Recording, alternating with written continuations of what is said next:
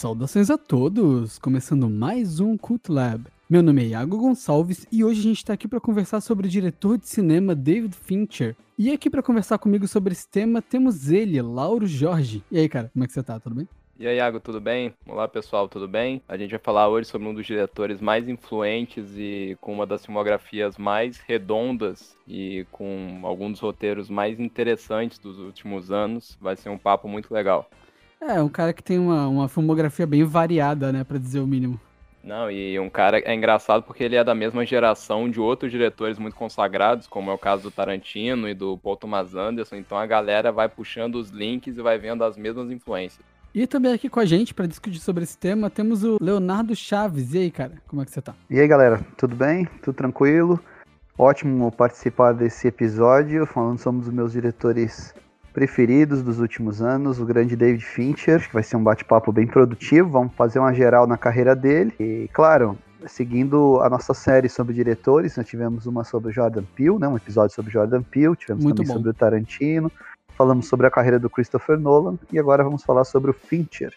Como sempre, a gente deixa o recado para que o pessoal nos acesse nas redes sociais, na página do Cult Lab, no Facebook, né, no Cult Lab Podcast, também no Instagram, no arroba cultlab.podcast, e também no Twitter, arroba cultlabpodcast. E pedir para os nossos ouvintes, como sempre, para que eles é, acessem o nosso conteúdo, nos classifiquem nas redes sociais e também nos- nas plataformas, compartilhe. Estamos no Spotify, estamos no Deezer, também no Apple Podcast e no Google Podcast. Isso aí.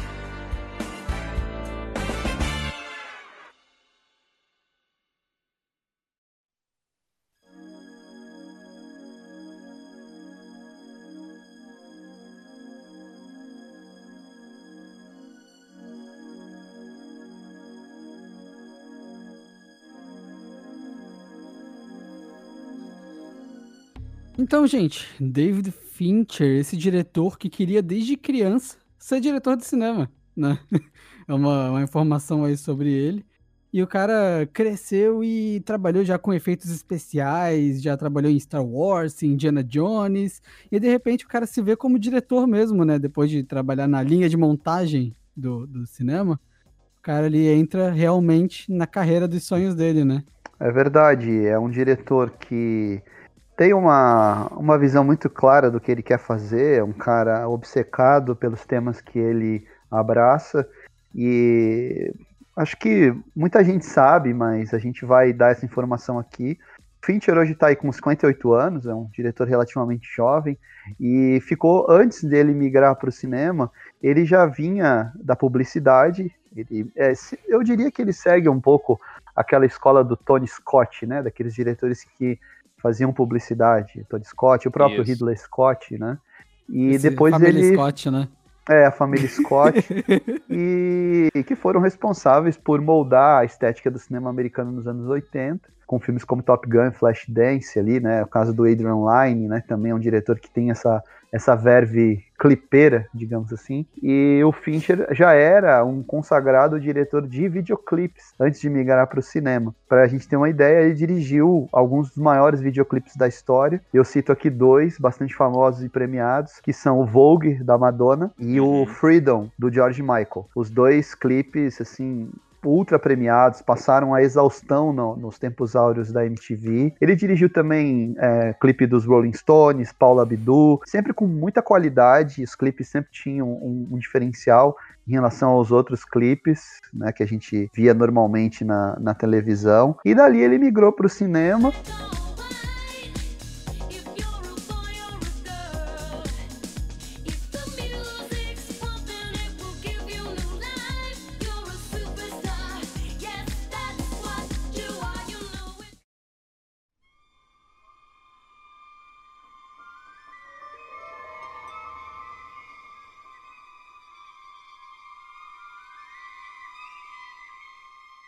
O, o primeiro projeto que ele abraçou foi, é, muita gente também não, não sabe disso, uma continuação do Alien. Ele foi fazer o Alien 3. É, a Fox tem uma tradição na série Alien de não repetir diretores. Então, o primeiro Alien, de 78, foi dirigido pelo Ridley Scott. O James Cameron assumiu o segundo, em 84, e em 92 eles quiseram dar um novo rumo para a série e resolveram chamar o Fincher. E esse é uma estreia, é, digamos assim, que ele prefere esquecer, né?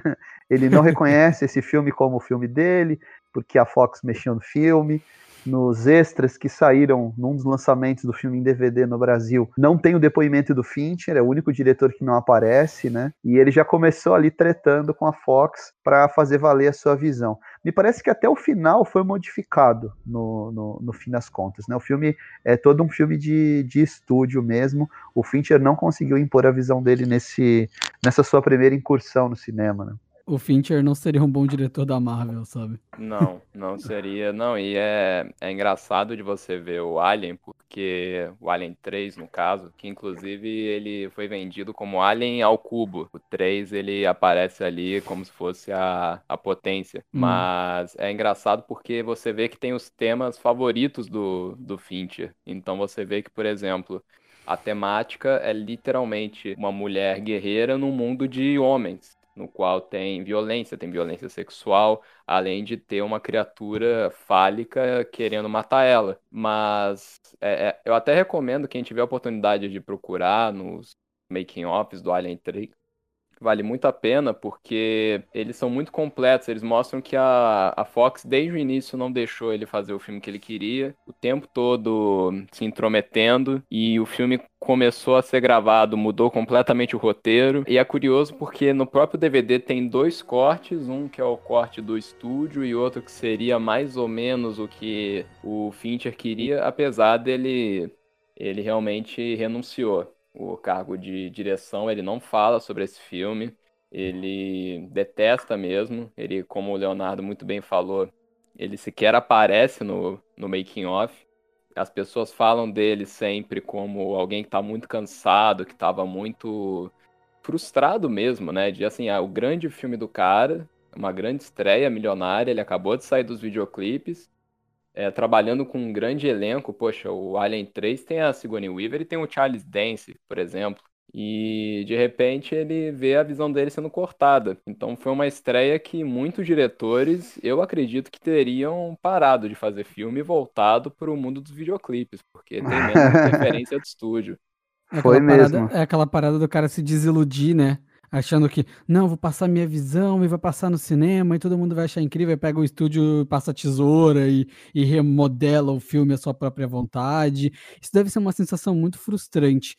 Eu sei que é. pode soar isso numa, numa escala menor, mas sei lá, deve ser equivalente a gente perder um episódio que a gente achou legal, sabe? Do Cult Lab, por exemplo. Sim. A gente tem muita experiência, eu, eu e o Leonardo, principalmente lá no começo, aprendendo a fazer, né, a parada e dando um monte de coisa errado e saindo uns episódios massa que nunca viram a luz do dia. Imagina tu ter uma visão de alguma coisa, essa coisa sai à luz do dia, mas não é aquela visão que tu tinha achado tão legal ou que tu se esforçou meses para conseguir tirar ela do papel, sabe? Não, e eu acho que o é. maior problema é que eles, além de tudo, por exemplo, eu acho que o grande questionamento que diretores que sofrem isso fazem é, tá, então por que, que você me contratou? É, cara que é tem essa visão, sabe? Você tem é. acesso ao currículo do cara, você tem acesso a ele por várias reuniões, é um negócio multimilionário.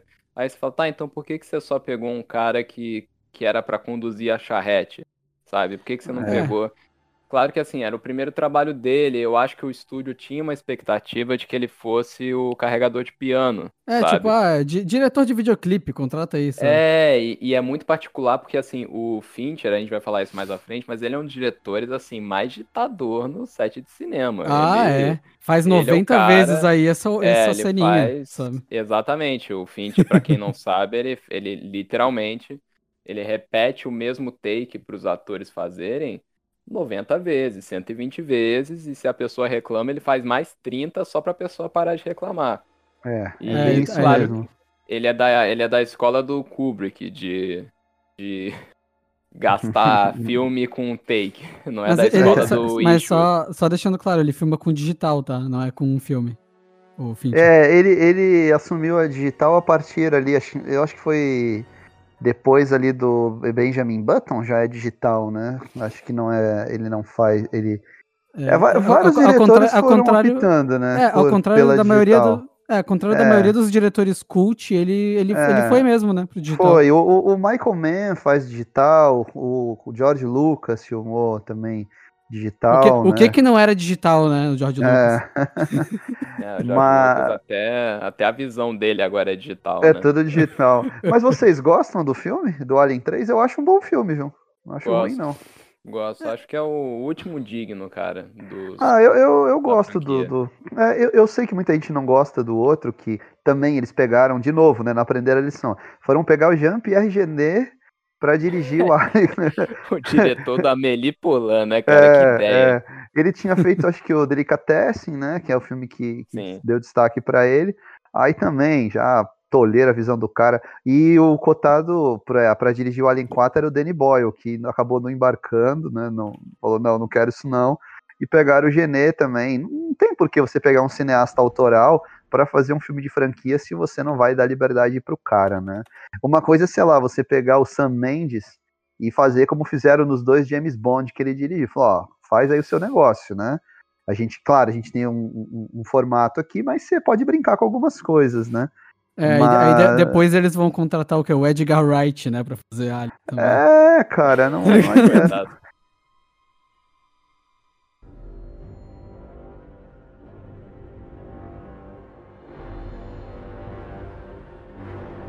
Mas de qualquer forma, eu acho uma estreia bem digna e preparou o terreno para o filme seguinte dele. E aí sim, né? Aí veio com o pé na porta com Seven. No Brasil chamou Seven, os Sete Crimes Capitais, filme de 95. Um filmaço, para mim, é o, junto com O Silêncio dos Inocentes, é, são os dois grandes suspenses de serial killer da década de 90. Eu acho até, aí posso estar sendo até é, cometendo uma heresia, eu acho até que o Seven sobrevive mais na passagem do tempo, resiste mais ao teste do tempo do que o silêncio, hein?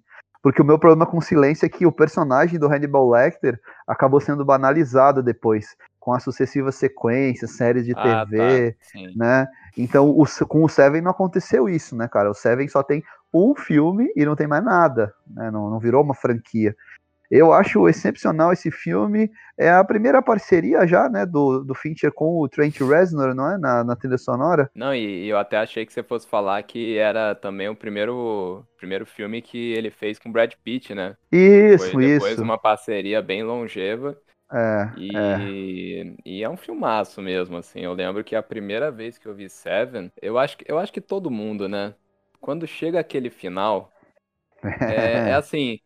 É, eu não sei quem foi que falou. Porque spoiler, spoiler aí. O filme tem É, 30 ó, o anos. spoiler. Spoiler, mas assim, é muito legal porque falaram que na sala do cinema, quando foi passar nas primeiras vezes, você via a plateia e cada pessoa percebia o que estava acontecendo num momento diferente. Então você via reações de horror e espanto e negação Ah, que nem o Brad sim, Pitt vivencia, assim, em tempo sim, real em diferentes sim. tempos. É Eu também, eu, eu assim- senti isso também. Também senti, cara. Nossa, É, cara, não, é- e é muito. Cê, cê, cê- você se recusa a acreditar, né? É, não, não, é. não, não, não, não, não, não, não, não, não, não, É. não, não. E ele não mostra nada. Não mostra É nada. incrível. Eu me lembro que eu tive exatamente essa sensação no cinema. O cinema eu me lembro que não estava muito cheio, mas eu, eu olhei e falei, o quê? É isso aí? Aí daqui O a que pouco que eu- tinha na tinha caixa? umas mulheres What's assim na mesma fila falou, o quê? A pessoa, Cara, "Hã? é muito pesado. Meu Deus. Não, e, e tem. E nossa, e o elenco todo é maravilhoso, mas assim, tem que bater palma. Eu sei que hoje é polêmico, mas assim, tem que bater palma pro Kevin Space, que assim, a última entrega dele, a última fala dele no filme, que é aquele. Ah, ele não sabia que era o É, Ah, nossa, personagem. é, É Cara, muito bom. É de um mano. cinismo, cara, e você fica assim, É. meu Deus do Sabe, É. cara, eu lembro, eu lembro que a primeira vez que eu vi, eu fiquei pensando no filme assim, até assim, pouco antes de dormir, sabe? Eu fiquei, meu É. Deus do céu. Cara, é um, é um elenco. Engraçado que o Kevin Spacey, ele era conhecido por ser comediante. Hoje muita É? gente não lembra disso. Ele tinha feito, por exemplo, aquele filme Cegos, Surdos e Loucos, com o Gene Wilder Uhum. e o Richard Pryor. E depois foi migrando para o drama. Ele fez o, aquele Epidemia. E aí fez o, o, o Seven no mesmo ano. Ele fez Seven e Os Suspeitos, o filme que daria o primeiro Oscar dele, né, no ano seguinte, como Cara, ator mas- coadjuvante. Mas sério, o Oi? melhor filme do Kevin Spacey, bem melhor que Seven, é aquele. Como é que chama mesmo? Virei um gato. Esse também é horrível, de questão de a plateia não acredita no que tá vendo. Como ele, ele- É, aquilo ali pra pagar a conta, né? Pra pagar a conta é. Nossa, pagar, Mas- tá, foi pro inferno, né? Pagou É. com a alma aquilo ali. Agora, o Seven, ele é inovador por vários motivos. Primeiro, porque a estrutura do roteiro não é uma estrutura tradicional de filmes de serial killer, que costumavam mostrar o momento do homicídio e depois a investigação. Então, ah, tem uma morte, investiga, outra morte, investiga, até as pistas irem se, se é, é, é, clareando e os investigadores resolverem o crime. O Seven, é, eles, o o Fincher optou apenas por é, encenar o pós-crime, né, a cena do crime. Uhum. Então ele já abre com uma sequência muito impressionante, que é aquela da pessoa gorda, que é Uhum. morta, né? Ela morre de tanto comer. Uma, um design de produção absurdo, assim, absurdo Isso. mesmo. Inclusive, isso é uma marca registrada do Fincher depois, né? Se você for ver, todos os filmes dele, todos os sets, têm, assim, detalhes que sequer aparecem na, na câmera. Por exemplo, no, no Seven, eu acho, foi no Seven ou foi no Millennium? Os relatórios das, da polícia que eles fazem para cada cena do crime, eles possuem erros de escrita, como se os caras tivessem escrito rápido um detalhe que torna mais verossímil a situação que tá acontecendo ali, né? Porque aquilo ali não é tudo perfeitinho. Então tem uma É. mancha de café, tem uma mancha de gordura, sabe? É, é sensacional. O Fincher, assim, é. Eu sei que ele é um ditador no set, mas eu consigo ver a justificativa em tela. E é, É, aquela o- parada, o- é aquela parada, né? O filme ele ser verossímil é uma das características dele. Tu pode ver que É. a câmera, a câmera dele não tem muita personalidade, nada muito. Porque pra, pra parecer real, você você- tipo assim, você tá sendo o espectador daquilo, não é uma cena, não é um. Ele repete tanto, repete, repete, repete, repete as cenas, que no fim das contas os atores nem estão mais falando o diálogo escrito, sabe? Eles estão só falando mesmo as coisas. Sim. Gera uma sim. naturalidade, parece que você tá vendo dois seres humanos conversando, e não dois Sim. personagens. É, E esse filme, ele foi um marco para boa parte do elenco. Foi uma virada na carreira de vários deles. A gente já falou do Kevin Spacey, mas o Brad Pitt abandona de vez ali aquela imagem do galã que ele vinha cultivando em filmes como Lendas da Paixão, Entrevista com o Vampiro. A Gwyneth Paltrow faz um filme pesado, né? Finalmente um filme assim nossa mais senhora. denso. Você tem também o... o Morgan Freeman já era um ator consagrado, ele vinha de um sonho de liberdade e faz outro grande papel. Esse filme é impressionante como ele não foi indicado aos prêmios principais do Oscar, né? Ele É merecia época- roteiro, ator. É que na época isso é uma coisa curiosa. Ele é tão sujo assim no quesito dos temas mórbidos, né, que ele tá tratando. Ele não é um filme, como eu posso dizer, ele não é um filme gratuito. Ele não é nem um pouco gratuito, mas assim, ele é um filme que toca em temas muito mórbidos, então é cheio de tabu. Então eu lembro que na época, se você for até pesquisar as críticas, o pessoal meio que fala dele como se fosse quase um torture porn. É muito Ah, curioso, porque as sim. pessoas não sabiam lidar com aquele final e com as cenas de pós-violência, né? Que é um conceito realmente inovador, porque a gente não vê o, o assassinato. E Sim. até. E são coisas desculpa, terríveis, né, velho? São coisas não, terríveis, e- assim, um negócio e- e, insano. gente, no final do filme, se vocês forem lembrar, o... eles não pegam o bandido. Ele que se entrega. É, E a gente nem sabe o nome dele. Ele, o nome que eles botam pra ele é John Doe, John Doe. que é o Zé Ninguém. Ele é o cara. E inclusive ele tira as digitais, né? Ele é que nem o, ele é que nem o Coringa nesse sentido. Ele é, o, ele é uma força do mal que É. E É um o- filme que é muito, é muito interessante o filme. É um E filme tem que uma tem influência bem diálogos. grande. Sim, E tem influenciou muita tem uma coisa. influência. Inclusive, a primeira coisa que todo mundo pensou quando viu o trailer do próximo filme do Batman, que vai lançar agora, do Matt Reeves, é o Seven, aquelas cenas, assim, bem Uhum, opressoras, tudo bem uhum, escuro. uhum. É. tá Pesado, ali. né? É, Bem e Essa o, cena o- pesa o- no teu ombro. no filme você tem uma metrópole que não é, é identificada em nenhum momento. Você sabe se é Nova York, Chicago, é uma metrópole suja, Aham. inóspita, o tempo, chove o tempo todo. Chuvosa.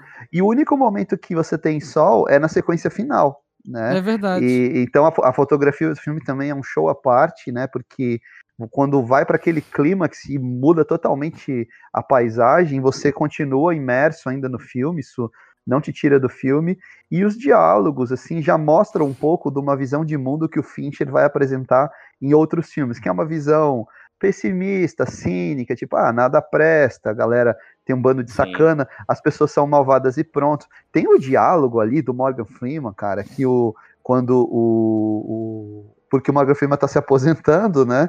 E fala uhum. pro Brad Pitt ali, o, o, ah, você não acredita nisso que está falando, você só porque você quer sair, você quer acreditar no que você está falando. Aí ele fala, é, eu não posso viver numa sociedade que cultiva a apatia como modo de vida. E é, o Brad cara. Pitt, ah, mas você não é melhor que os outros. Ele fala, não, eu não sou, mas eu acho que a apatia é a solução para a sociedade. Ele fala, uhum. é mais uhum. fácil você bater numa criança do que educar. E aí ele vai com uhum. aquela coisa bem pessimista, e tem um, um, diálogo também entre ele e a Gwyneth Paltrow que é muito bom, né? Quando ela fala, conta que tá grávida, e ele fala, é, uma vez eu tive, né, um, uma namorada que engravidou, mas ela foi convencida a fazer um aborto e tal, e a Gwyneth Paltrow fica assim, falou, nossa, esse cara aí já passou por muita coisa, né? E é excepcional, é excepcional. O trabalho do Morgan Freeman merecia ser indicado, é um absurdo ele não ter sido indicado para esse ano para o Oscar, né?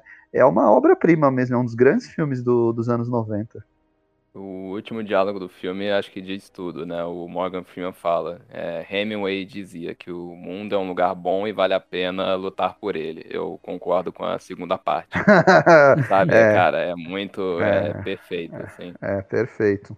Ótimo filme, foi um grande sucesso, marcou aí o início na parceria do Fincher com a galerinha dele, Trent Reznor, é, Brad Pitt e o roteirista, né, o Andrew Kevin Walker, que depois nos presentearia com outro petardo que é 8mm, também é roteiro do, do Andrew Kevin Walker. Gosta de fazer um filme para criança, né? Esse é, Kevin Walker, meu Family Deus. friendly é o negócio é. dele.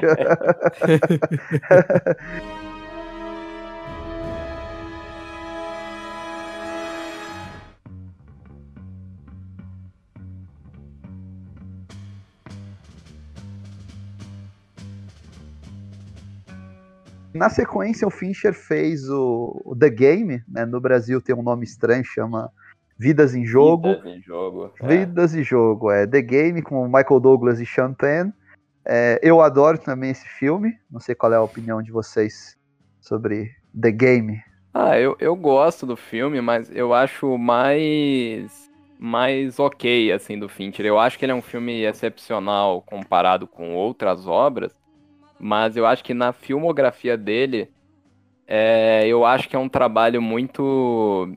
Você vê claramente as influências dele, então é claramente influ influenciado pelo cinema do Sam Peckinpah, né? Traga minha cabeça de Alberto Garcia.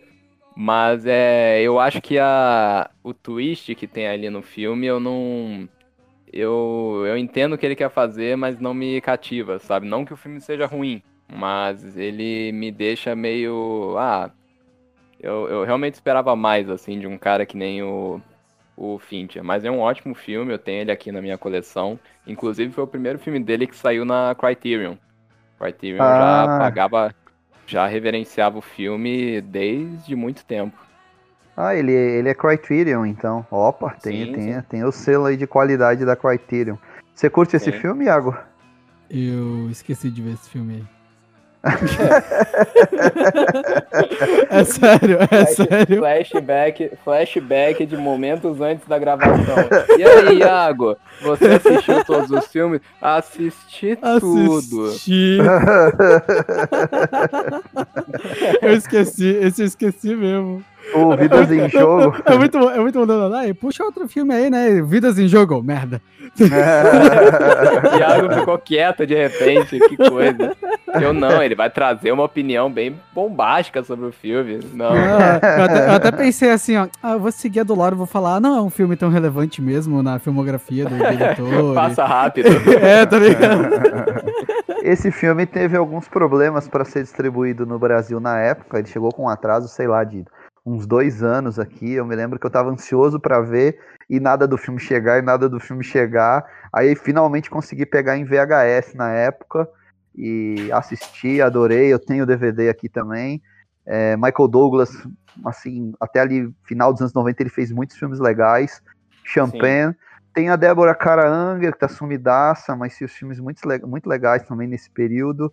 Eu gosto da história, e de novo tem ali a visão cínica do Fincher, né? Porque tem. o cara é um ricaço que se vê sem nada, né? E, e, e o Fincher vai mostrando para ele, ó, tá vendo? Aí a, a, a, a sua condição social sempre vai ser frágil. Sempre pode acontecer alguma porcaria que vai é, é, te fazer perder tudo. Embora esse filme tenha uma mensagem mais otimista que o Seven, né? Eu até não vou Tem. dar muito spoiler aqui, porque o, o Iago não viu, mas tem, tem uma fotografia sensacional, ambientação sensacional. E... Esse já é em Los Angeles, né? Ou não? Esse é eu Los acho Angeles que é. Ou é. Nova York? Eu acho que é Los acho Angeles. Que é Los Angeles, é. que ele tem umas, é, tem umas... É, ele tem, uma, tem umas paisagens ali típicas, né, do... O, o, tanto que o Michael Douglas uma hora vai parar no México, né, no, no filme. É, cara, é muito é. bom. o, o, o, filme, assim, o plot, só para orientar o nosso, o nosso ouvinte, o Michael Douglas é um milionário que vai, resolve participar de um jogo, né, por isso o The Game. E o irmão dele dá de presente para ele, ó, vai lá nessa empresa lá e eles mudam a sua vida, né. E o cara se ferra, perde tudo, começa a se ferrar, começa a sofrer atentados, ser incriminado. É uma, uma avalanche de emoções a vida do cara. Mudou a vida mesmo, né? É, é, Mudou. é.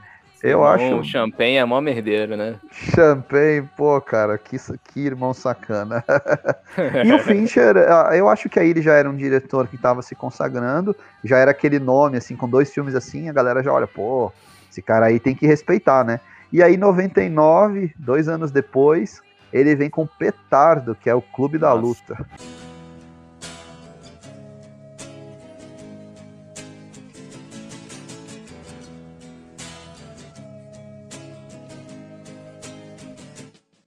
Nossa, é, por onde começar? Eu queria, eu queria. Esse aí você começar... viu, não, maldito? O cara. Ah. peraí, de, peraí, de, de, peraí, deixa. Deixa. Deixa. deixa. o Iago deixa... eu não vi o Clube da Luta. Cara, cara, eu, te, eu tenho que lembrar, peraí. Você viu o Clube qual, da Luta, qual, cara? Pelo amor cara, de Deus. Que, que, que filme é esse mesmo, velho? Não, mas, Deus, mas, mas, sério, só, só um detalhe sobre o Fincher antes da gente entrar no Clube da Luta, que é o seguinte: o Fincher ele tem uma característica muito específica dele mesmo como diretor, que muita gente que trabalha com ele fala, além dele ser um ditador do caralho, é que ele é que ele é um cara que ele entende muito de tudo de cinema. Ele bota o dedo é. em tudo, desde design de produção, fotografia, edição, som. Tipo, o cara entende de tudo. É, dizem que é impressionante, assim. Ele entende mais do que as pessoas estão fazendo, sabe? É, e por isso que ele consegue ter uma visão tão ampla exatamente do que ele quer fazer. É bem Inclusive, impressionante. Tem uma, tem uma situação que foi engraçado que ele gravou. A gente vai falar ainda sobre esse filme, O Garoto Exemplar, com o Ben Affleck. O Ben Affleck, diretor também, ele, ele e o Fincher são amigos, mas ele falou assim, cara, eu vou fazer um teste aqui. Ele pegou a câmera numa hora e mudou um ângulozinho de nada, só pra ver se o Fincher ia notar.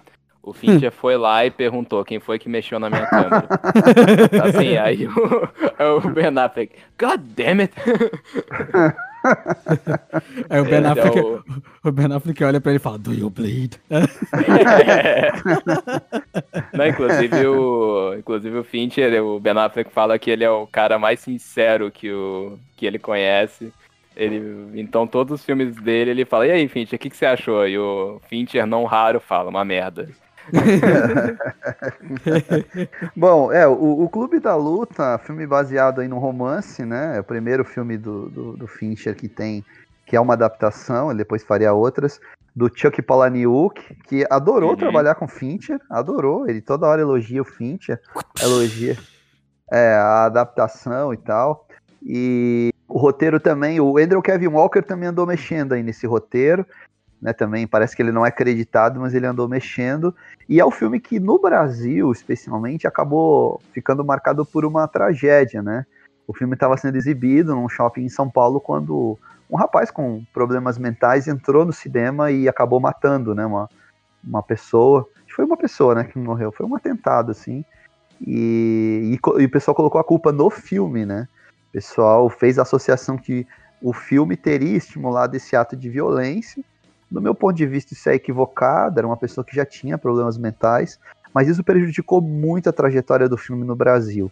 Ele já vinha Mas de polêmicas o- nos Estados Unidos, né? Isso, isso que eu ia falar. O filme, cara, lá nos Estados Unidos também, mundo afora, aliás, ele demorou muito para que as pessoas começassem a gostar dele, porque é, os próprios, a própria Fox é surpreendente que eles tenham financiado o filme, porque se vocês até forem ver os trailers da época, vendiam como um filme de briga mesmo.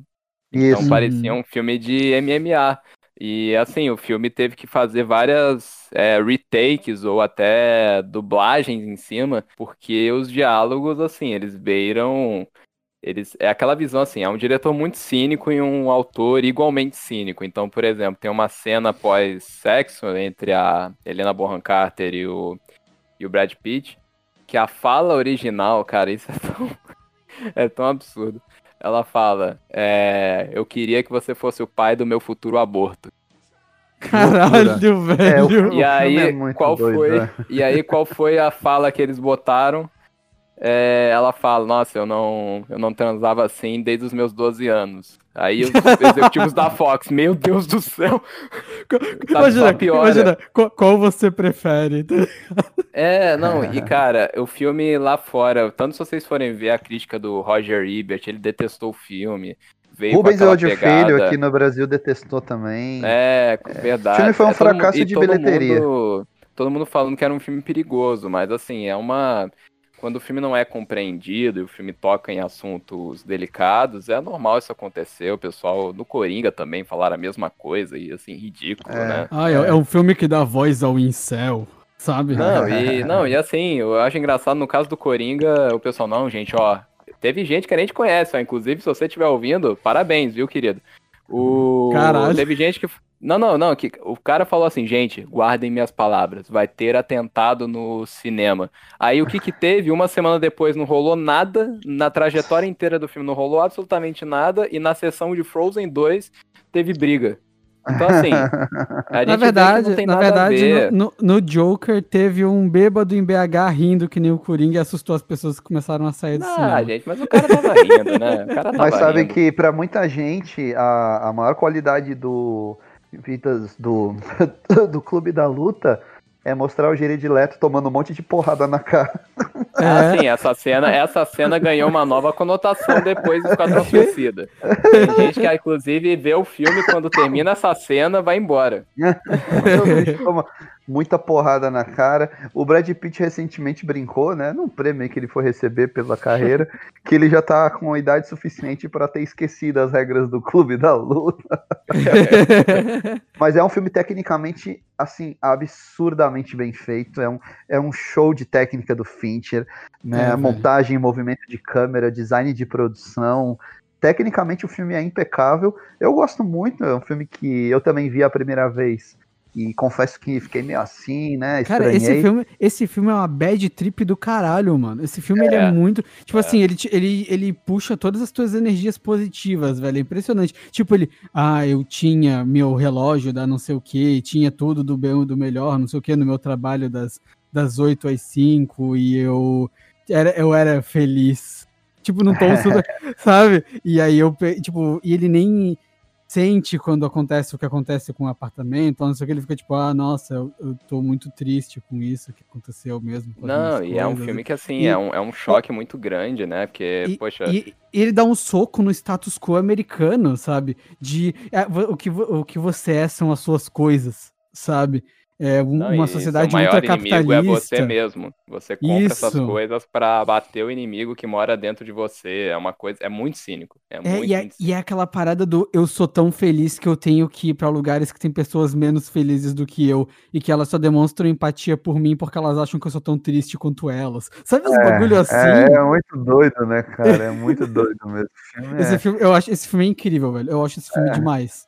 É, e aí- é, e ele é sensacional que quanto mais você vê ele, mais você vai percebendo os lados que na primeira vez você não tinha percebido, que assim, é um filme muito engraçado. É, tem velho. momentos que, sério, você fica rindo, você não sabe se é porque é engraçado ou então se é porque você tá rindo de nervoso.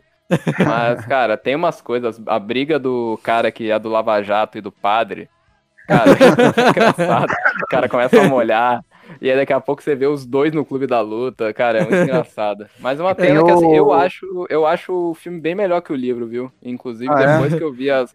Eu vi as continuações que tiveram no livro, até foram em forma de HQ, nossa senhora. Eu tive um preconceito fudido. Eu tive um preconceito fudido. Quando lançaram aqui no Brasil, tava. Ó, oh, a continuação do clube da, do, do clube da luta é bom, né? Do clube da luta, continuação do clube da luta, caralho. Cara, eu torci o nariz, eu não vi e não gosto, sabe? É a minha é relação. Ruim, é ruim, eu, eu não gostei também, não, cara. Eu li, tu chegou a ver, comprei... Não, não cheguei a ver. Eu nunca li o livro também. Então diga, Lauro. Só pra... Queria ver se tinha um embate de ideias aqui. Mas diga o que, que você acha. Não, é que, cara, ele. O problema para mim é que parece que o Chuck Palahniuk ele percebeu o fenômeno que foi o primeiro livro e o, e o filme, então ele faz uma paródia no segundo. Mas assim, hum. ele pega algumas temáticas Segundo ali... Segundo que no caso é uma HQ, né? Só pra deixar claro, não tem é Clube da HQ. Luta 2. Isso, é uma, é uma HQ Clube da Luta 2. E... Mas assim, eu acho que fica muito bem contido ali dentro do universo do filme e do primeiro livro. Acho que o final é perfeito. Aquela frase, né, do ah, é, é, Marla, eu vivi eu vivi uma fase muito complicada da minha vida. é, aí, cara, termina, termina com Pixies, cara, meu é, Deus. Véio. E, é pô, bom. o filme teve, teve, reverberou até no, como é que é o nome? Aquela Mr. Robot, né? Tem uns ecos bem claros. Ah, que... sim, sim, sim. E é um filme que a gente, a gente nem falou do twist, né? Que tem no final do filme que, cara, eu lembro que a primeira vez que eu vi, eu acho que todo mundo, né? Todo mundo ficou, o que que esse filme tá falando? O que que vocês estão falando? Como assim? Aí Não, você que... começa, tá, peraí, ele brigou sozinho? Claro que ele brigou sozinho, o cara é mó idiota. O cara é um insônia do caralho. É, é, aquela, é aquela parada, né, de é quando ele descreve a insônia, que é você nunca tá realmente acordado, mas você também nunca tá realmente dormindo. Tipo, tá tudo lá, é, sabe? É, cara, nossa, e... quem é insônia? Eu sou insônia, cara. Esse filme, ele.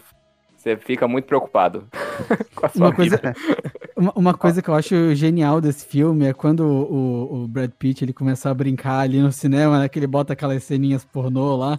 E aí ele. É, aí, ele, aí faz ele, um ele fica. Né, na, na película ali. Isso, aí ele fica. Eles sabem que eles viram. Tá lá. Eles só não estão é. aceitando ainda. Sabe? Aquilo ali é uma referência a alguns filmes, né? Porque tem o filme do Bergman, que o Bergman não, faz mas, Não, mas tem o lance. Isso acontece durante esse filme. Não, sim, sim. O filme sim. todo. E, e aí meio que tá uma, uma meta, é, né? Uma meta-linguagem é ali que é Bambi, muito legal. Né? É o Bambi, uma coisa assim, né? E aí no meio isso. ele coloca um pênis ali. Uhum. Isso é, isso tinha acontecido no. Tem o filme do William Friedkin, Parceiros da Noite, com o Alpatino, que eu já assisti ele pausando e tem isso no meio do filme, sim. Só de uhum. sacanagem, o, Finch, o, o Friedkin coloca um pênis ali no meio de uma cena, mas você tem que pausar para conseguir ver. Tá passando ali cara. pixel por pixel, né? Ali, é, frame por frame, digo. Olha, olha, o Fincher pirou nesse aí. Engraçado que, obviamente, que o filme passou longe de qualquer premiação, Oscar, tudo isso aí.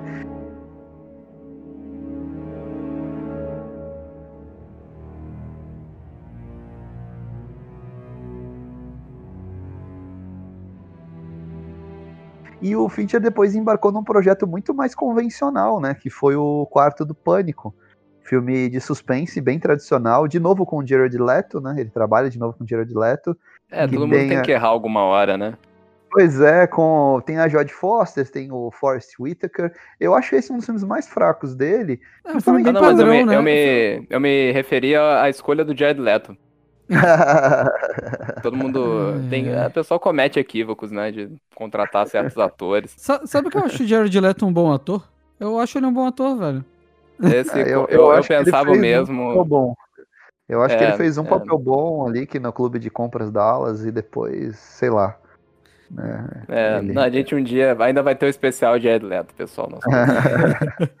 e o, o, Quarto do Pânico eu acho um bom suspense, sim, é um filme mais padrãozinho, né? É mais sim. um veículo mesmo para Jodie Foster brilhar, ela é a estrela do filme. E, e, o filme, é, ele brinca todo, é o tempo todo brincando com aquela é, única ambientação, né? Elas, elas, ela e a filha estão trancadas num quarto do pânico na casa delas e os ladrões estão do, do lado de fora. Mas o filme foi um grande sucesso de bilheteria, né? Recuperou assim o cacife do Fincher do ponto de vista da, da grana, né? Os estúdios, não, esse cara É um cara que dá pra, dá pra apostar. Eu tenho a impressão até que é um filme que ele fez meio que assim, ah, tá bom. Vou Eu fazer acho- aí, vou ganhar uma grana e tá bom. Eu acho esse filme pouco marcante, sabe? Tipo, eu vi ele no, na TV, eu vi ele na TV, tipo, no Megapix da vida, assim, passando. E aí, eu, e aí eu lembro que eu só vi o filme assim, sabe quando tu vê, ah, vou deixar aqui filmezinho de suspense e tal, mas sabe quando tu não vê nada demais no filme, assim, é, nenhuma característica do diretor marcante? E, tipo, eu, eu, eu fui descobrir que esse filme era do Fincher, tipo, há uns três anos atrás, sabe? Eu fiquei, É, caralho, mas não, esse, não esse filme é do Fincher, dele mesmo. sabe? É, É. bem, é bem É, não, comercial eu, mesmo. eu acho, eu acho que tem a assinatura visual dele, a câmera faz uns mergulhos bem, bem do Fincher mesmo, aquela coisa de ele, ele movimenta a câmera, mas na verdade não é um ambiente real, é um ambiente todo digital, né? Que nem ele já fez no Clube da Luta também. Mas Uhum. eu concordo, a história é bem convencional, poderia muito bem ser um. Até um Joel Schumacher, né, pessoal? É, o Joel Schumacher é, é- gosta é. de fazer uns thrillers assim, sabe? Aquela situação limite. do, Isso. ah, elas vão É. pro quarto do pânico, mas o que os ladrões querem tá no quarto do pânico. É, né? é. O roteiro é Então- do, do David Cap, que fe- tinha feito o roteiro do, do Homem-Aranha também. É um cara meio Que, padrãozão. alea- que aleatório, né, cara? Não tem muito. Homem-Aranha e Fincher. É, ele fez roteiro Jurassic Park também, né? David Cap. Ele adaptou o livro do, do Michael Crichton. Ótimo é, livro, inclusive. É, só é um roteirista padrãozão, assim, um projeto de estúdio. E depois o Fincher, aí sim, veio com uma- um petardo, que é um dos grandes filmes dele, que é Zodíaco, né?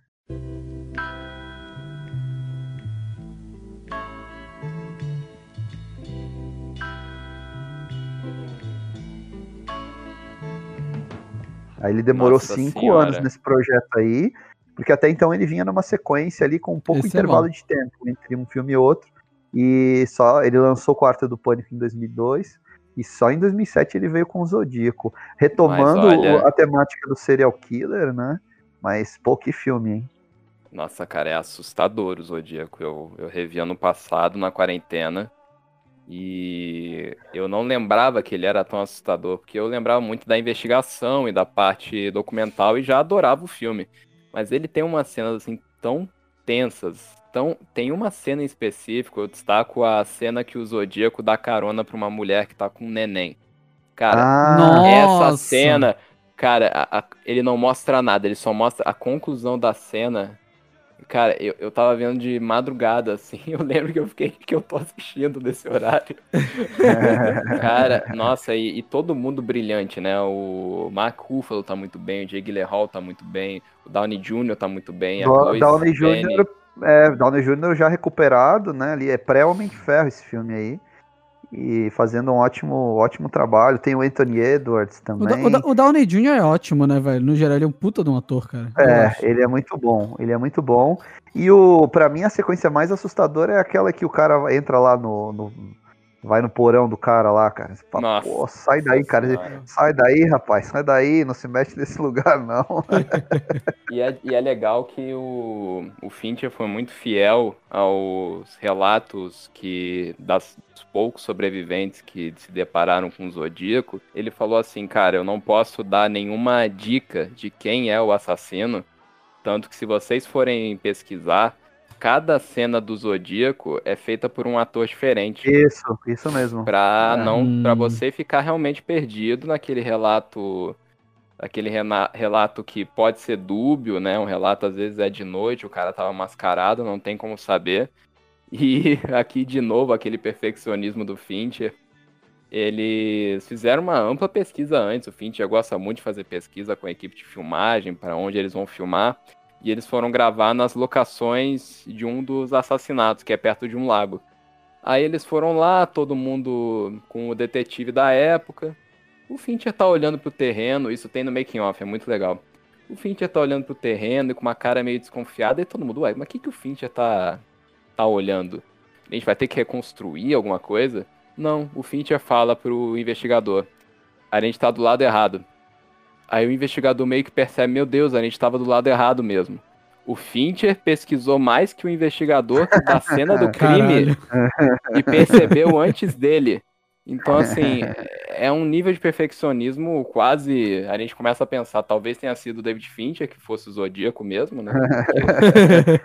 ele era meio... moleque na época, né? Mas vai ele saber. Ele era né? moleque, isso. Não, e é, cara, mas assim, o filme é excelente, ele é longo, tá? Mas assim, vejam porque tem pouca ah, coisa filmaço, parecida no filmaço. cinema.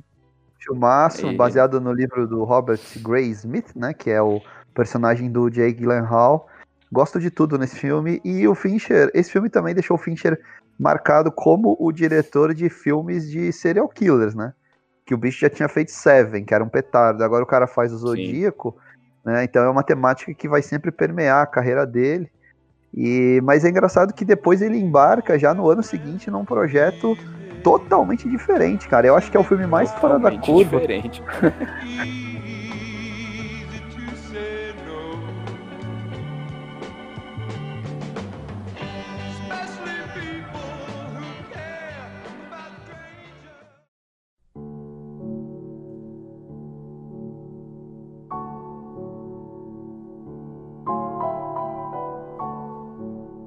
retomando a parceria com Brad Pitt, ele adapta o livro do Fitzgerald, que estava anos para ser adaptado lá nos estúdios, que é o curioso caso de Benjamin Button.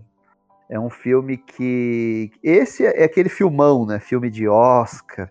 É um drama. Com, Efeitos com... especiais inacreditáveis. Né? Inacreditáveis, né? é. É o que chama a atenção, o envelhecimento né, do, do personagem do Brad Pitt e o seu rejuvenescimento constante. Mas eu acho, para mim particularmente, eu acho um bom filme e tudo. Eu acho um filme muito gelado. Eu acho que o Fincher não, não é o diretor adequado para esse tipo de filme aí. Ah, se tivessem pego, sei lá, um Del Toro, né, um, até um Tim Burton da vida, acho que daria um filme melhor. Do jeito que ficou, é um filme visualmente muito interessante, com um elenco que brilha. Né, o Brad Pitt recebeu aí uma, uma segunda indicação ao Oscar por esse filme. O filme chegou forte no Oscar, né? perdeu na época pro Quem Quer Ser um Milionário. Tem a Kate Blanchett, sempre excepcional, mas eu não sei, eu acho um filme apenas ok do, do David Fincher. A, embora as pessoas assistam esse filme e se emocionem muito no cinema. Eu vi no cinema e o pessoal saía assim emocionado. Para mim não não bateu tanto. Não sei como é que foi a experiência de vocês com esse filme. Cara, eu, eu concordo contigo sobre isso. Eu não vi esse filme no cinema, eu vi ele em casa. Eu achei que então... você ia então falar que não viu o filme.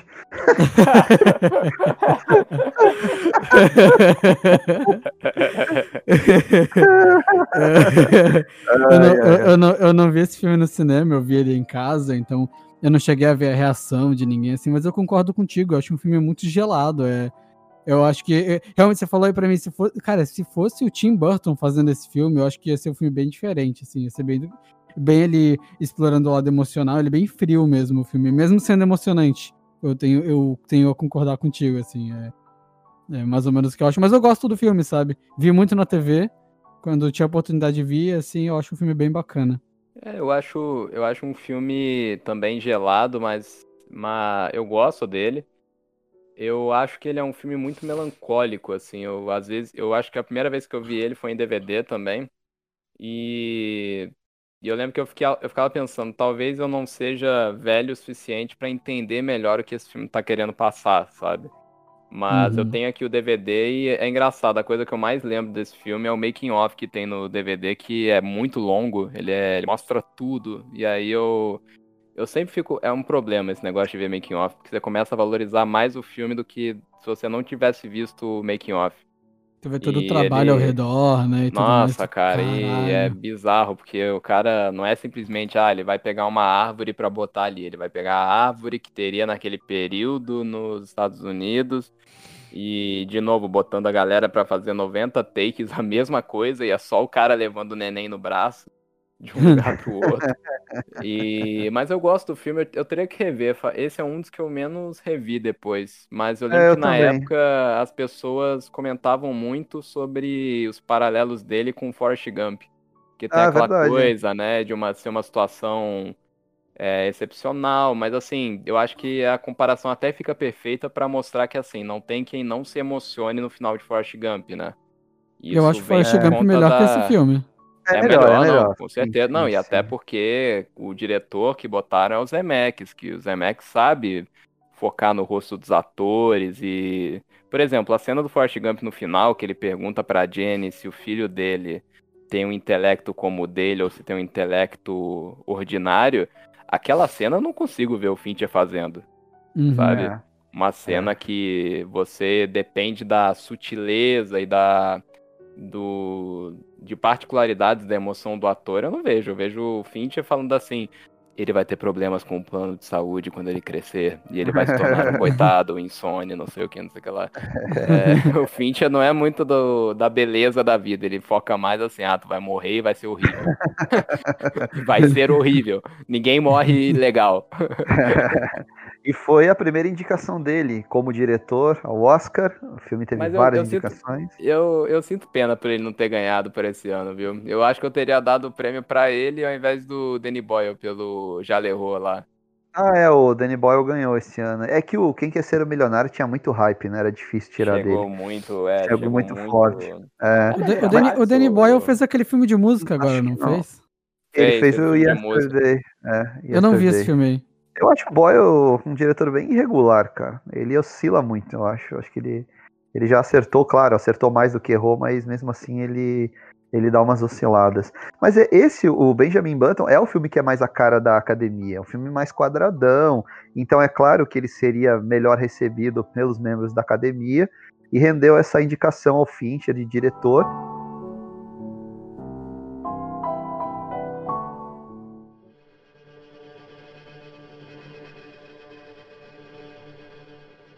Ele seria indicado de novo, né, pelo filme seguinte dele. Esse sim, um filmaço. Três anos depois, né? É, que é a Rede Social, filme de 2010. Na lista conta... de filme da década de um monte de gente, né?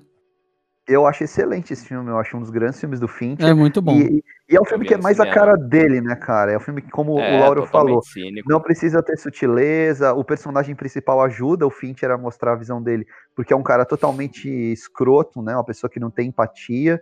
É, é, é, assim mesmo, né? Ele é assim mesmo, então. É, então. Aí é. ele. É, é, e assim, o filme, a, você olha a temática do filme, pega assim, nossa, fala, pô, esse filme deve ser um saco, eu não quero ver nada sobre o Facebook. E não, cara, o filme te prende de um jeito. Roteiro do Aaron Sorkin, né?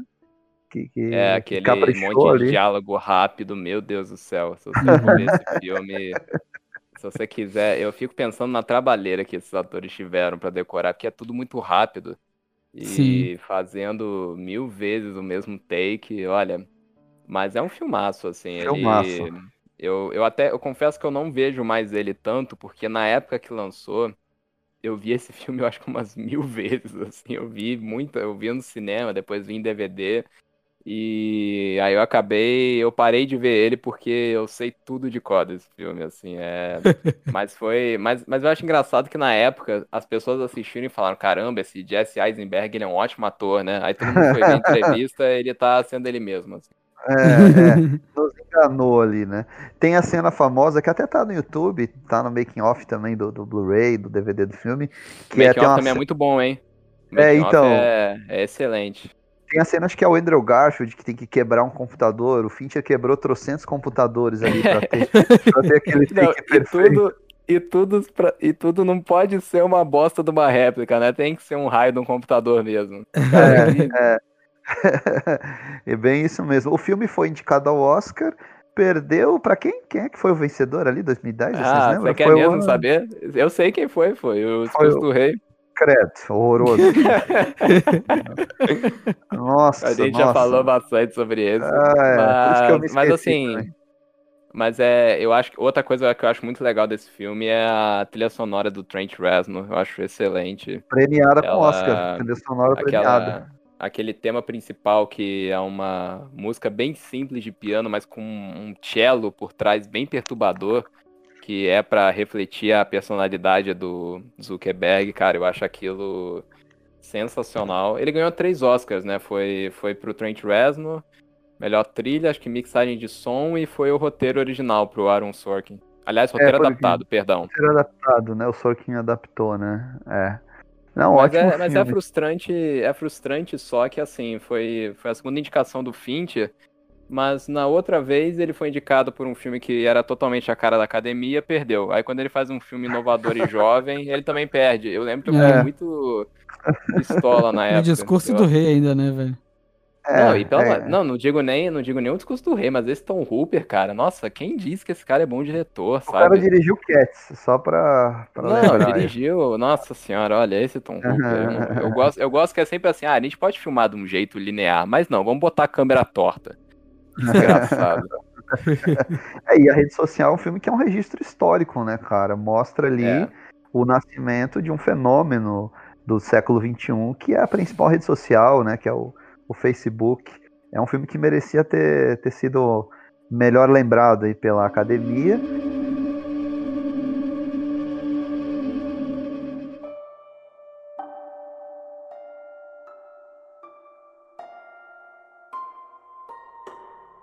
E o Fincher depois retorna no ano seguinte já com um filme que ele revisita o universo dos serial killers, adaptando um famoso livro do Stieg Larsson, né, ou da série Millennium, Os Homens que Não Amavam as Mulheres.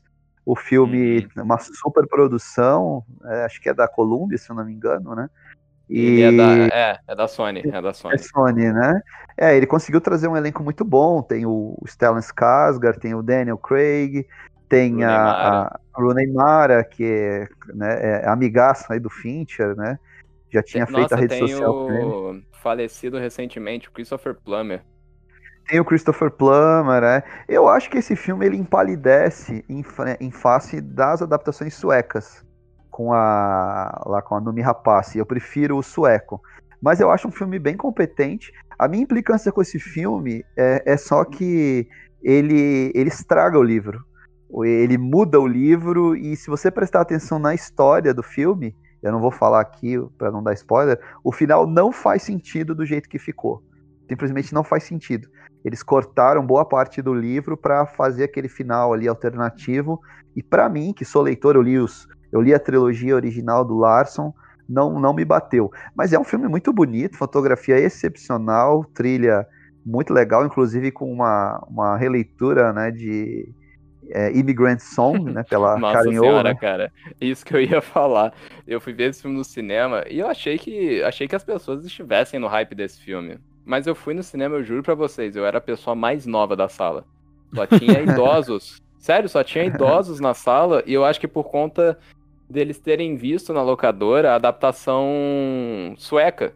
Então as pessoas Sim. foram curiosas. Cara, quando começa aquela abertura da Karen O de Immigrant Song com aquela, aquela sequência visual estilo James Bond, só que sadomasoquista, eu me senti constrangido na sala, vendo com velhinhos ali.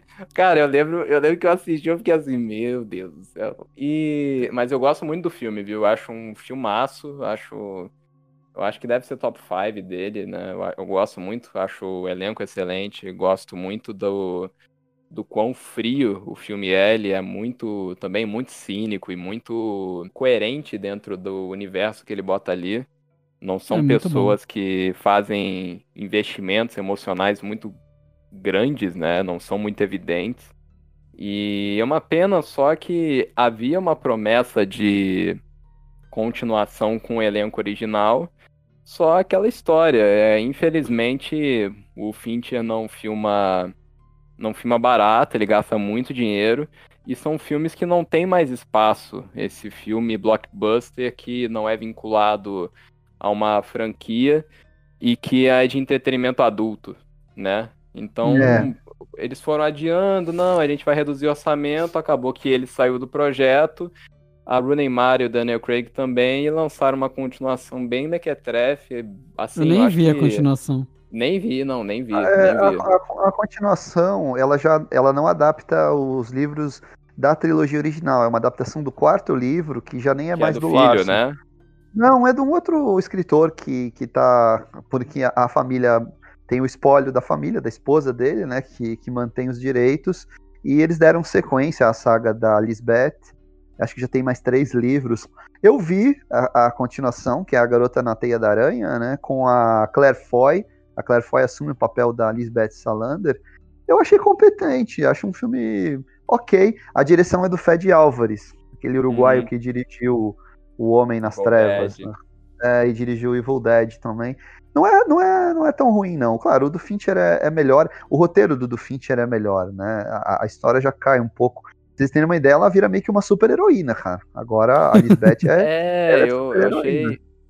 E, e ao mesmo tempo, as imagens que eu vi no trailer, assim, eu fiquei, cara, mas a Claire foi ser a Lisbeth, sabe? Eu fiquei assim, mas, Mas ela não faz é bem. muito- Ah, mas- Ela faz ah, bem, ela. faz, e eu faz, acho a, eu acho a Numi Rapace e a Rooney Mara acho que ficou tão perfeito assim, aquela É, a coisa Nomi daquela Rapace é melhor, que, né?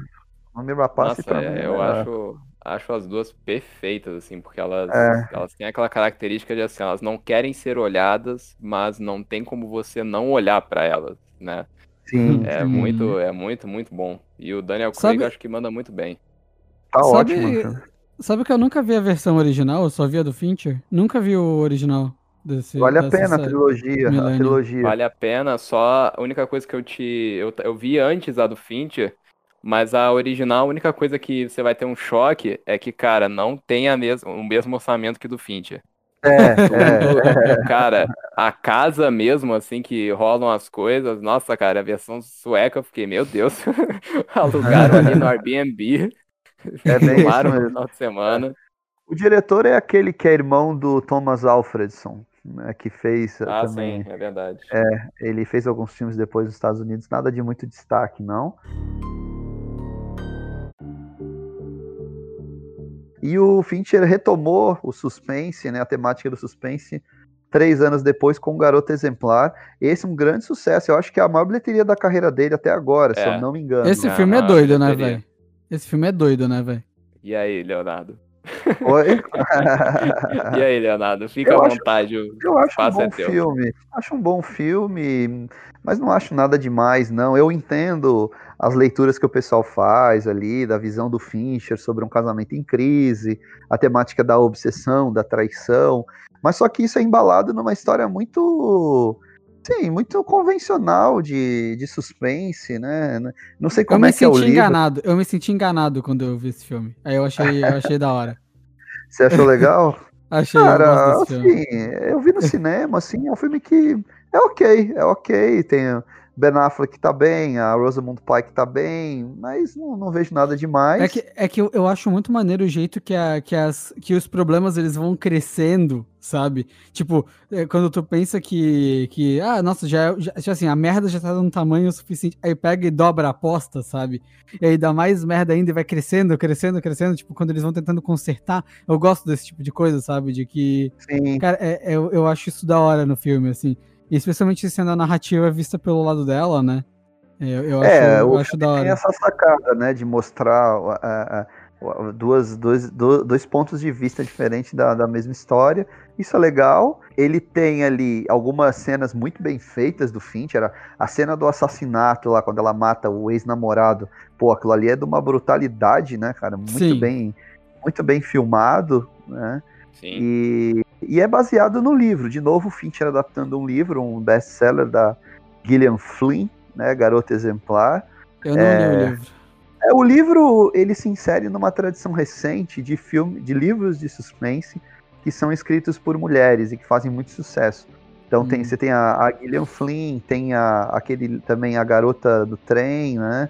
Ah, que é esse, esse eu vi o filme também. Esse eu não, esse eu também não foi gostei. adaptado, é. A própria Gillian Flynn tem outros filmes aí, tem aquele com a Charlize Theron, que foi baseado também no livro dela, que eu acho mais ou menos também, Ah, né? O, A Garota no Trem, algum de vocês viu? Eu achei bem mais ou Eu menos esse vi, eu li o livro Não vi, e, e vi. vi o filme. Bem Acho mais ou menos, né? razoável. O livro é mais empolgante que o, que o filme, Ah, sabe? eu imagino que seja. o filme não é então- empolgante. É, o, o filme da, da Garota Exemplar eu vi no cinema. Eu lembro que a primeira vez que eu vi, eu vi até com um grupo de amigos. E eu lembro que quando rola o twist ali na metade do filme, eu fiquei meio assim: ah, tá bom, tá bom. Fiquei meio, meio indignado. assim, eu não esperava que ter aquele tipo de twist numa narrativa do Fincher. Mas aí depois revendo ele em casa, com o Blu-ray e tudo, Aí eu comecei a entender melhor o que, que ele tá querendo fazer, de ter, como o Leonardo falou, são versões totalmente podres de cada um dos cônjuges, né? Então Uhum. o homem ele é o cara alcoólatra que trai, não sei o quê. A mulher é, é aquela megera que ela mata, ela é a descontrolada. É a visão exacerbada que cada um tem do outro. Uhum. E então eu acho isso interessante, mas é um filme bem cínico também. E eu achei curioso que na época ele só teve uma indicação ao Oscar, que foi para Rosamund Pike, que eu acho merecidíssima, ela manda muito bem. Mas é um filme que meio que ficou apagado, né? Eu não vejo tantas pessoas comentando sobre ele. É, é um suspense convencional dele, não, não tem muitas. Não, não, não ficou um filme memorável, né? É, deu muito dinheiro pro estúdio, pra ele, pro Ben Affleck, mas acabou Aliás, que não. brilhante a escalação do Ben Affleck, né? E inclusive eu nem sei se ele jogou isso na cara do Ben Affleck, provavelmente falou. Não, a gente precisa de um cara alcoólatra que trai a mulher e a gente acha que é você. Tipo, ah, ah, valeu. Mas é- tu- tu falou disso, não deve ser muito engraçado tu ser contratado, aí tu vê o papel e é tipo, homem bonito. Sabe, sei lá. Aí chega assim, aí é o cara que, tipo assim, é um ângulo meio sensualizando, assim, chegando pra mulher e falando, oi, tudo bem? E aí, tipo, esse é o papel do cara, ele é contratado pra ser bonito, saca? Não deve ser meio Sim. bizarro você ter uma autoimagem de eu já fui pago pra ser bonito em algum lugar? Isso É deve ser muito Brad bizarro, né? Pitt, né, cara? A carreira da Tele começar a fazer o 12 Macacos era isso. Sei. Mas vocês não acham que isso deve ser muito bizarro? Tipo, pra, pra, Deve pra ser, o. deve ser uma tipo, sensação pro- boa, né, é, cara? é, mas, tipo, pro psicológico da pessoa, tá ligado? Tipo, de. Eu acho- eu tipo, acho que o ego tu, vai tu lá pra criar. cima. É isso, tu criar um, um ego bizarro, um, tipo. Deve ser muito bizarro isso. É, é engraçado que o Ben Affleck nesse filme, se vocês forem ver as cenas, é engraçado que o físico dele muda drasticamente de uma cena e outra, porque na metade do filme ele teve que começar a gravar o Batman vs Superman. Então, do nada, ele fica mega bombado. Você fica, o que aconteceu? O cara tava no crossfit enquanto ele tá fugindo da mulher? Que papo é esse? E tem a famosa cena do, do frontal, né? Do Ben Affleck também. é. ah, é. tá, é verdade. Teve uma É cena verdade. de no frontal ali que gerou um certo burburinho na época. Bem, então. na, na o- mesma época, né? Na mesma época teve o no frontal do Ben Affleck e teve o da Scarlett Johansson, né? Também, os dois. Ah, geraram- naquele Sob a pele, ah, foi, é, Isso, no é. Under the... Foi, Caraca, na, foi na mesma época. É, é. E, bom, esse é o penúltimo filme do Fincher. Ano passado ele retornou com o Mank.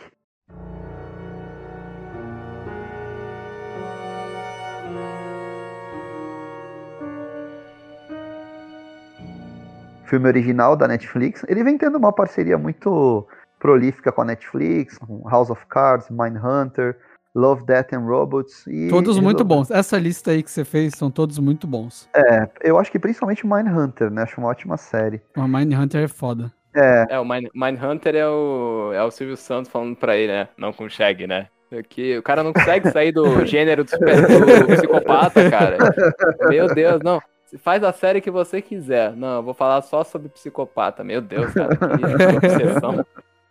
É, é bem isso mesmo. Ele dirige ali os primeiros episódios dessas, dessas séries, né? Tanto do House of Cards quanto do Mindhunter.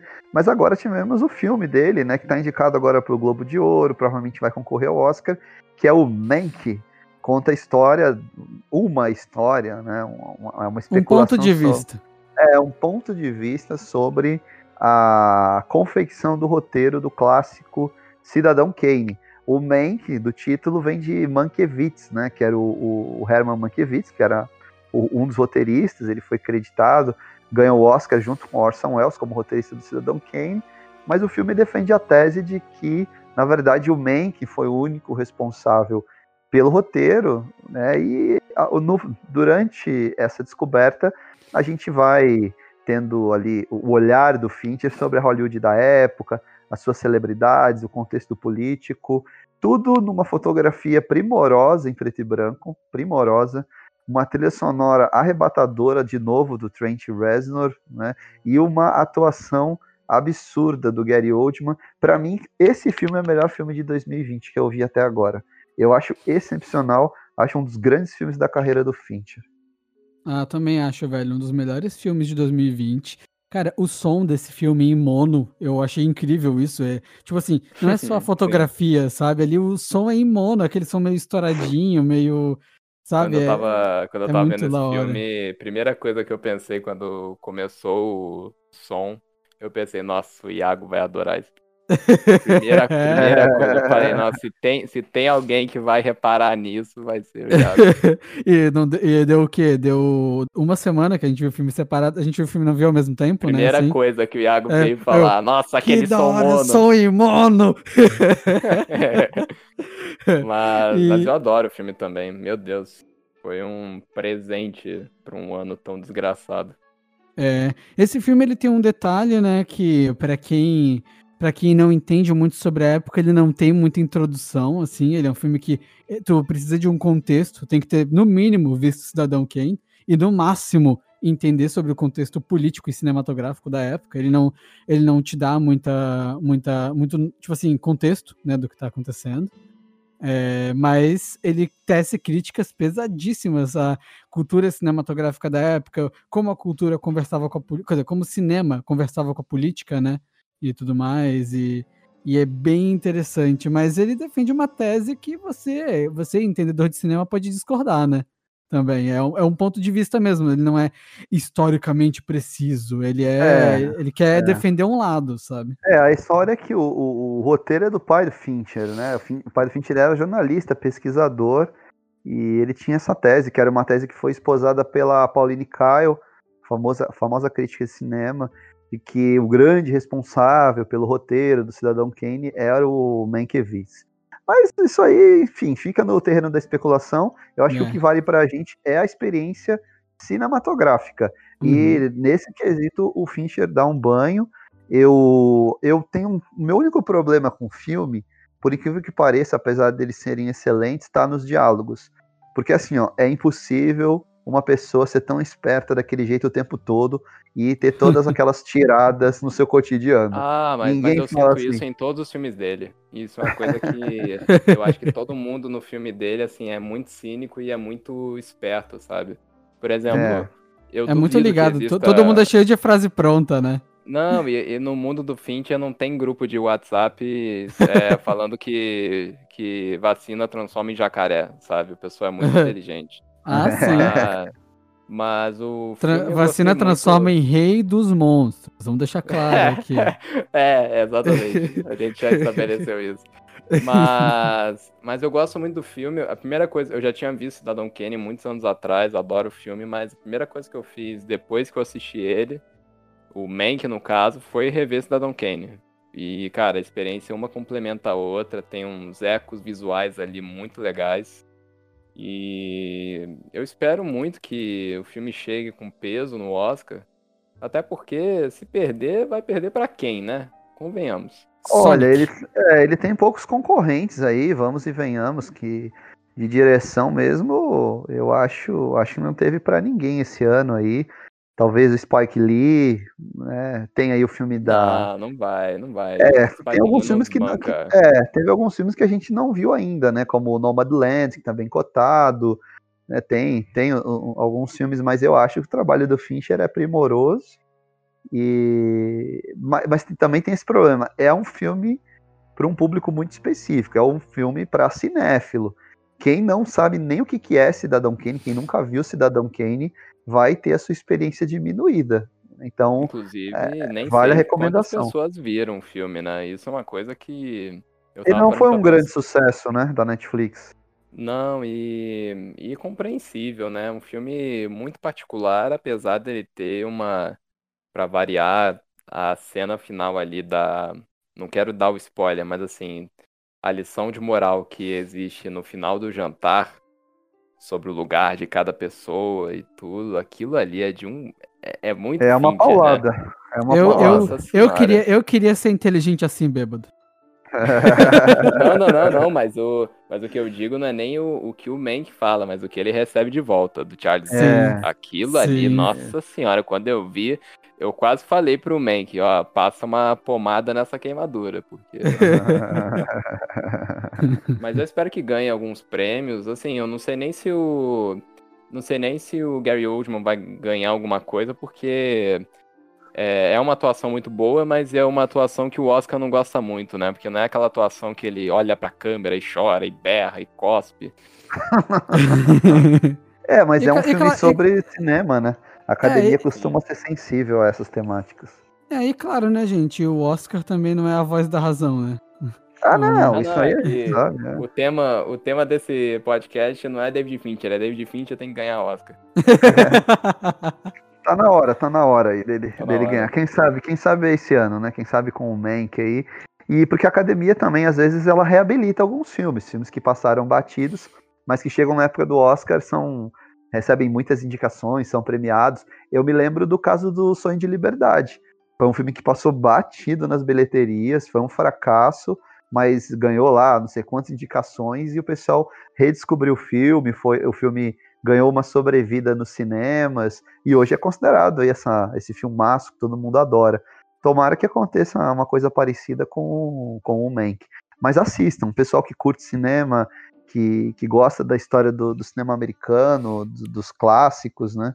Vale, vale muito a pena. É um, é um filme primoroso, assim, um dos grandes trabalhos do Fincher. E antes da gente encerrar, eu queria fazer uma lista à parte dos projetos do Fincher que não foram pra frente. Porque não é um ou dois, são vários. E é um melhor que o outro. Assim, você fica assim, o quê? O Fincher ia fazer isso? Tá bom, então. O primeiro, ele ia fazer um remake de 20 mil léguas submarinas pra Disney. Me Pensa nesse lembro, me lembro desse projeto. Aham. Imagina o projeto do Fincher pra Disney. Olha, só com diálogos de Clube da Luta. Foi, incrível. o Capitão Nemo bad vibe pra caralho, né? Nossa. E mais um deles que eu fiquei muito curioso pra ver, eu falei, nossa, sério?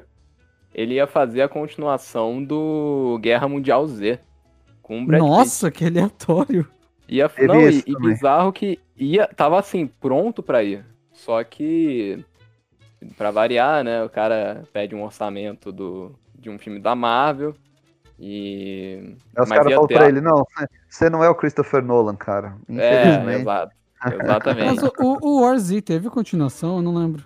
Tá, tá Então, era é pra ser essa. essa continuação Era aí. pra ser essa, só que. Hum, E é- o bom é que eles estão esperando bastante, se é que vai ter uma continuação, porque um dos produtores é o próprio Brad Pitt, né? Então ele Hum. tem. Ele tem dedo em quem ele pode botar ali. Ah, ele Uhum. pensou, não, vou botar meu amigo, pô, Fincher. Mas, mas ele tentou fazer vários projetos, inclusive teve algum filme de super-herói que ele, ele ficou interessado. Eu não tô lembrando. Eu acho que foi o Homem-Aranha. Acho que foi o Homem-Aranha. Uma época ali o nome dele teve vinculado ao Homem-Aranha, se eu não me engano, viu? Não, e eu acho, eu acho até que ele. Eu acho que ele flertou com a direção do Watchmen em algum momento. Cara, todo mundo passou, né, pela direção do é, Watchmen. o Watchmen.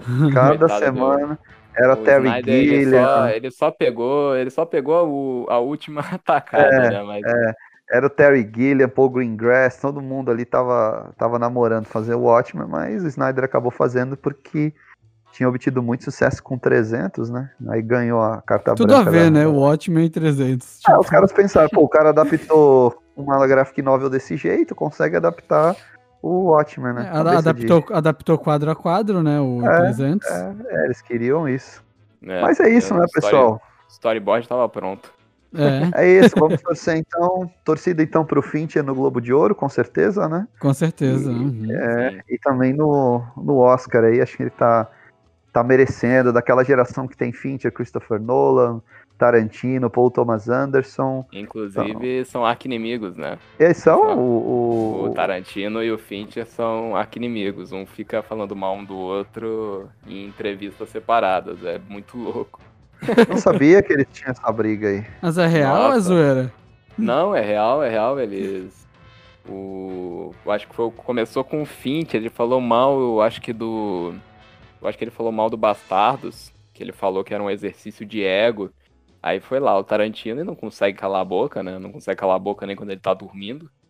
E, e começou a chicotear, e assim, um não fala do filme do outro depois. O máximo, o máximo que teve, acho que foi. Teve um ano, assim, um ano bem longínquo, devia ser 2006. O Tarantino fez uma lista de ah, o melhor filme de cada ano. E aí em 99 ele deu pro Clube da Luta, mas foi só isso. Ele não fala de nada, assim. Que é curioso, né? Dois caras bem controladores no set, mas fica aí. Vocês são time Tarantino ou time Fincher? Zoeira. aí aí Vamos... pega, né, velho? Aí ah, eu, eu, eu, ainda sou Tarantino. Eu ainda sou Tarantino. Eu acho Tarantino mais. Eu acho que Tarantino ser... tem uma carreira mais regular, assim. Acho.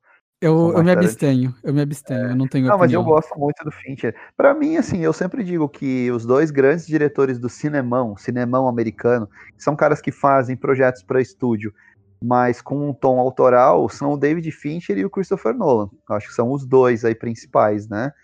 É... Então eu, eu acho ele um ótimo diretor, sim, tanto que eu tô torcendo agora pela, pela premiação do Mank. o nome do é Mank devia né? ser Agora hum. Vai. Agora vai. é isso, né? Não esqueçam de seguir a gente nas redes sociais, que é muito importante pra gente, o engajamento e tudo mais. E não esqueçam de dar uma olhadinha no nosso vídeo no YouTube. A gente tem que movimentar mais aquele canal lá, mas se inscreve lá, é importante pra gente. e até semana que vem. É isso, pessoal. Não esqueçam de compartilhar o conteúdo e nos falamos. Abraço. abraço, pessoal. Hashtag time Fincher.